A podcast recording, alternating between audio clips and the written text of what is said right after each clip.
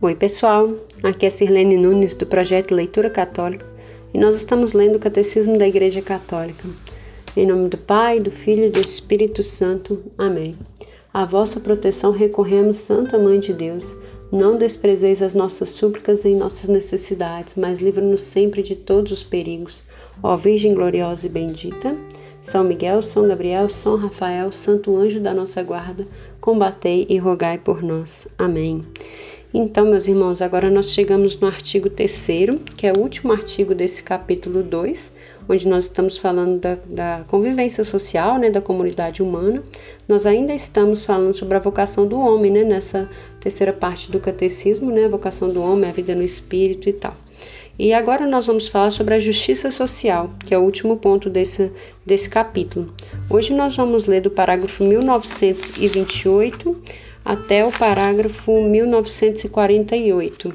A sociedade garante a justiça social quando realiza as condições que permitem às associações e a cada membro seu obter o que lhe é devido, conforme sua natureza e sua vocação. A justiça social está ligada ao bem comum e ao exercício da autoridade. Né? Então, esse último tópico que nós vamos falar, ele está ligado aos tópicos anteriores que nós lemos, né? Não é possível ter justiça social se não tiver um olhar para o que, aquilo que é bem comum, como nós falamos no áudio passado, e um bom exercício de autoridade, como nós já falamos também. O tópico primeiro é o respeito à pessoa humana. Só se pode conseguir a justiça social no respeito à dignidade transcendente do homem. A pessoa representa o fim último da sociedade que por sua vez lhe é ordenada. A defesa e a promoção da dignidade da pessoa humana nos foram confiadas pelo Criador. Em todas as circunstâncias da história, os homens e as mulheres são rigorosamente responsáveis e obrigados a esse dever. Achei assim, essa citação bem interessante, porque é bem forte também, né? Todos nós é, somos obrigados né, e responsáveis é, por promover a dignidade da pessoa humana. Né? Então, é impossível a nós cristãos, especialmente, é, saber ou tomar conhecimento ou mesmo promover situações que deixem outras pessoas em situação de, de, sem, de falta de condição de vida mesmo, né? de indignidade. Então, essa dignidade, essa promoção da dignidade humana, é responsabilidade de todos. O respeito à pessoa implica que se respeitem os direitos que decorrem da sua dignidade de criatura. Esses direitos são anteriores à sociedade e se lhe impõem. São eles que fundam a legitimidade moral de toda autoridade, conculcando-os ou recusando-se a reconhecê-los em sua lei positiva, uma sociedade mina sua própria legitimidade moral. Sem esse respeito, uma autoridade só pode apoiar-se na força ou na violência para obter a obediência dos seus súditos. Cabe à Igreja lembrar esses direitos aos homens de boa vontade e distingui-lo das reivindicações abusivas ou falsas.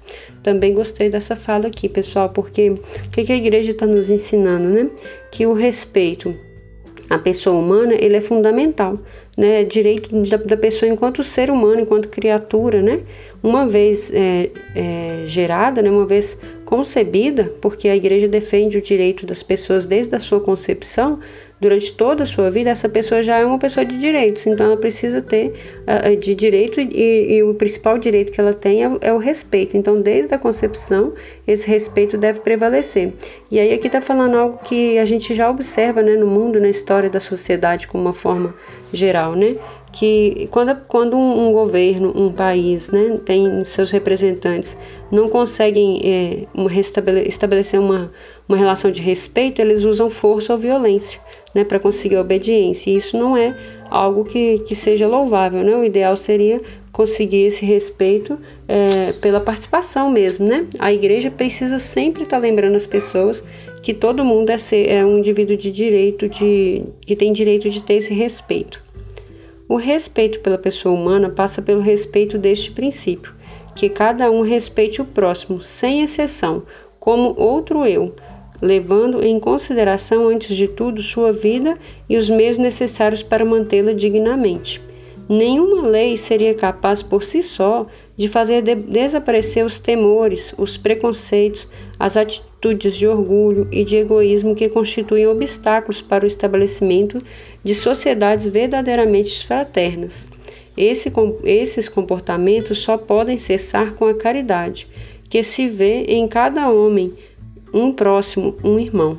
Também gostei demais desse parágrafo aqui, pessoal, porque ele está bem fundado no mandamento, né? Nos dez mandamentos. Então, amar a Deus e amar ao próximo. Então, enquanto nós não, não conseguirmos olhar para outra pessoa como se fosse outro nós, né? Outro de mim, então eu olho para o outro e eu tenho que me ver no outro, né? Aquele exercício de empatia, né? Me ver no lugar do outro. Isso faz com que eu exerça esse respeito, né? Porque aquilo que eu não quero para mim, eu não quero para o outro. É isso basicamente que está falando aqui. E aí está falando que o, o que pode resolver grandes problemas da sociedade é a caridade. A gente vai falar mais um pouquinho dela aqui. Né? Não quer dizer que se existe uma lei, por exemplo, é, proibindo racismo, proibindo atos de preconceitos, que vai funcionar. Mas o respeito à caridade, se as pessoas exercitarem a virtude da caridade, as pessoas é, tendem a, a não, não descumprir, não desrespeitar o próximo, né? Então é uma virtude que precisa ser cultivada. O dever de tornar-se o próximo do outro e servi-lo ativamente se torna ainda mais urgente quando este se acha mais carente, em qualquer setor que seja. Todas as vezes que fizestes a um desses meus irmãos menores, a mim o fizestes. Mateus 25, 40. Estes mes este mesmo dever se estende àqueles que pensam ou agem diferente de nós. A doutrina de Cristo vai até o ponto de exigir o perdão das ofensas entende o mandamento do amor, que é o da nova lei, a todos os inimigos. A libertação no espírito do Evangelho é incompatível com o ódio ao inimigo, como pessoa, mas não com o ódio ao mal que este pratica, como inimigo. Eu gostei demais desse também, pessoal, porque se a gente for olhar bem, o que, que a igreja nos ensina o tempo todo, o que, que Jesus veio como missão para nos ensinar, é que a gente precisa amar todos, né? Jesus amou a todos, Jesus sentou à mesa várias vezes com os, os que eram tidos como os pecadores, né? Os, os cobradores de impostos, né? as prostitutas. Jesus, ele teve uma relação muito próxima com essas pessoas, porque a gente já falou aqui, né? Jesus veio para os pecadores, para salvar mesmo os pecadores. E aí ele nos ensinou com as suas atitudes que nós devemos amar os pecadores, não condenar né? Nós devemos amar os pecadores, mas não o seu pecado, é o que está falando aqui, né? O mal daquela que a pessoa provoca, né? O mal que ela pode praticar através dos seus atos, ela pode praticar, a gente não precisa amar, mas a gente precisa sim evangelizar as pessoas e orar para que elas se convertam. E isso tudo em cima do respeito, sempre, sempre em cima do respeito, nada de julgamentos ou de pré-julgamentos com as outras pessoas, porque existem diferenças, né? E é disso que nós vamos falar no tópico 2, igualdade e diferença entre os homens. Criados à imagem de Deus único, dotados de uma mesma alma racional, todos os homens têm a mesma natureza e a mesma origem. Resgatados pelo sacrifício de Cristo, todos são convidados a participar da mesma felicidade divina. Todos gozam, portanto, de igual dignidade. A igualdade entre os homens diz respeito essencialmente à sua dignidade pessoal e aos direitos que daí decorrem. Qualquer forma de discriminação nos direitos fundamentais da pessoa, seja essa discriminação social ou cultural, ou que se, funda ou que se fundamente no sexo, na raça, na cor, na condição social, na língua ou na religião, deve ser superada e eliminada, porque é contrária ao plano de Deus. Né? Então a gente já começa a falar aqui sobre as questões de igualdades e diferenças. Nós somos iguais perante Deus no direito à dignidade, né? igual em dignidade, porque nós todos é, fomos criados por, pelo mesmo Deus, nós todos fomos resgatados pelo mesmo sacrifício de Cristo, então todos somos dignos dessa, dessa felicidade divina, da felicidade eterna, né? de, de viver as coisas de Deus, né? que Deus preparou para todos nós.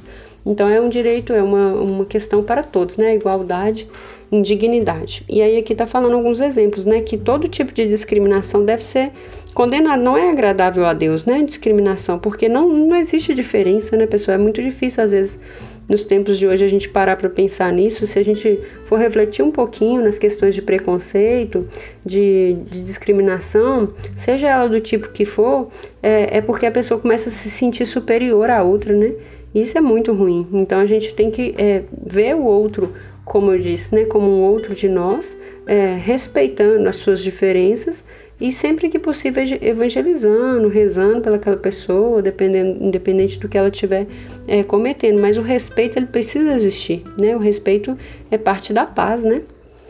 Quando nasce, o homem não dispõe de tudo aquilo que é necessário ao desenvolvimento de sua vida corporal e espiritual. Precisa dos outros. Aparecem diferenças ligadas à idade, a capacidades físicas, às aptidões intelectuais ou morais, aos intercâmbios que cada um pôde se beneficiar, à distribuição das riquezas. Os talentos não são distribuídos de maneira igual. Essas diferenças pertencem ao plano de Deus. Ele quer que cada um receba do outro aquilo que precisa e que os que dispõem de talentos específicos comuniquem seus benefícios aos que dele precisam. As diferenças estimulam e muitas vezes obrigam as pessoas à magnanimidade, a benevolência e a partilha. Essas diferenças motivam as culturas e se enriquecem umas às outras. Aí aqui tem uma, uma citação de Santa Catarina de Sena, vai falar um pouquinho sobre essa questão das diferenças, dos diferenças dos dons, né? Vamos ouvir. Não dou todas as virtudes na mesma medida a cada um. Existem virtudes que eu distribuo desta maneira: ora a um, ora a outro a este a caridade, a outra a justiça, a este a humildade, aquele a fé viva. Distribui muitas graças e virtudes, espirituais e temporais, com tal diversidade que a ninguém por si só concede todo o necessário, para ser desobrigados a usar de caridade uns para com os outros. Quis que todos tivessem necessidades uns dos outros e fossem meus ministros nas distribuições das graças, de liberalidades que de mim receberam. Então, olha isso que, que ele fala, né? Os dons, as, as virtudes, elas foram distribuídas formas diferentes a cada um.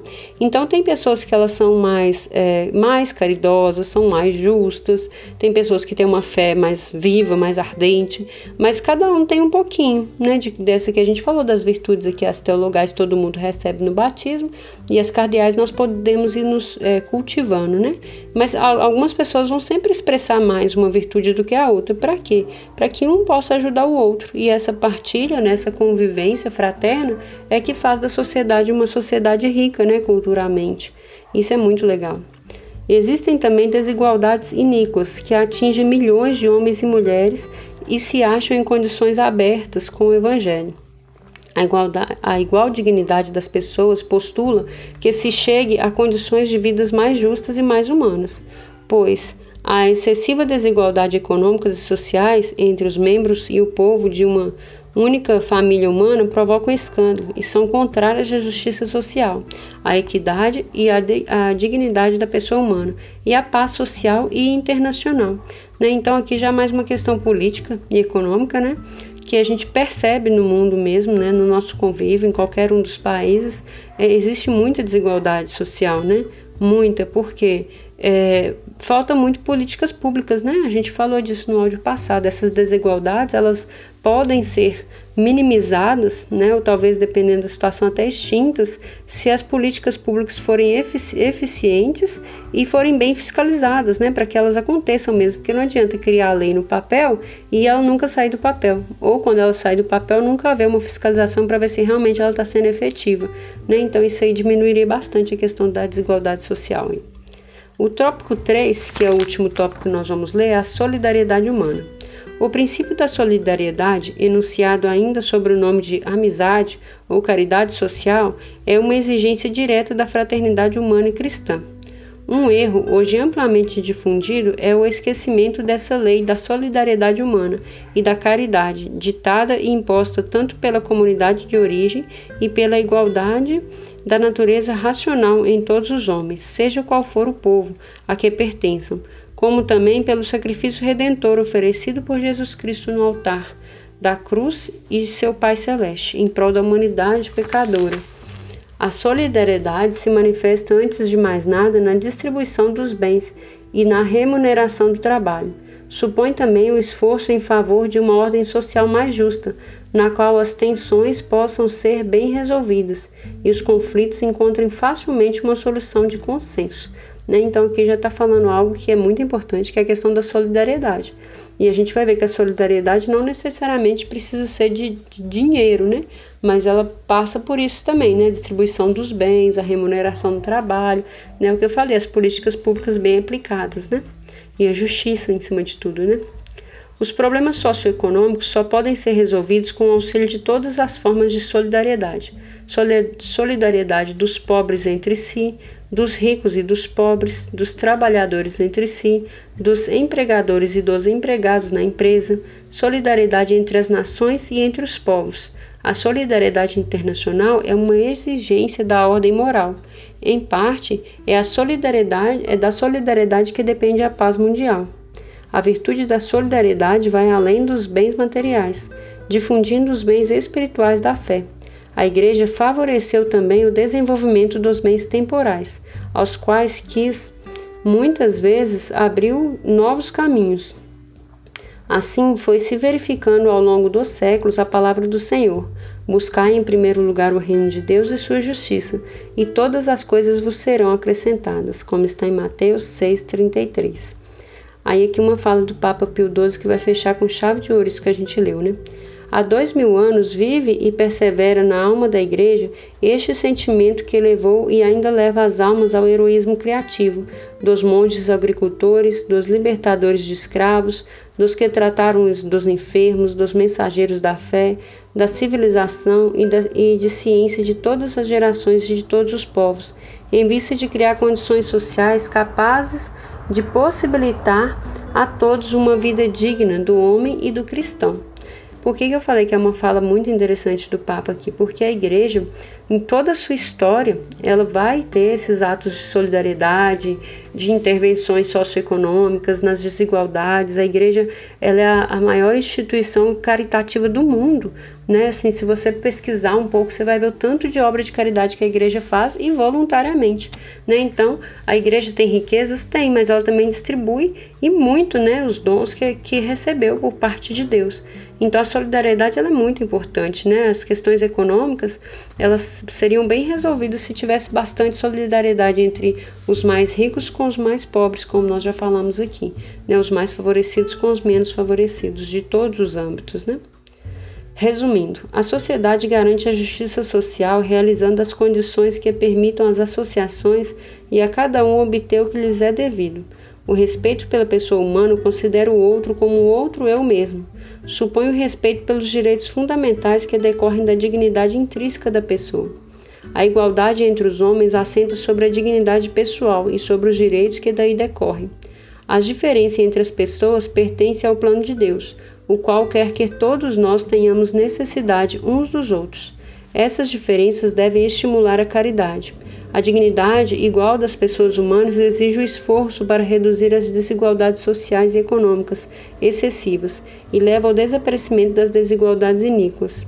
A solidariedade é uma virtude eminentemente cristã que pratica a partilha dos bens espirituais, mas ainda dos bens materiais.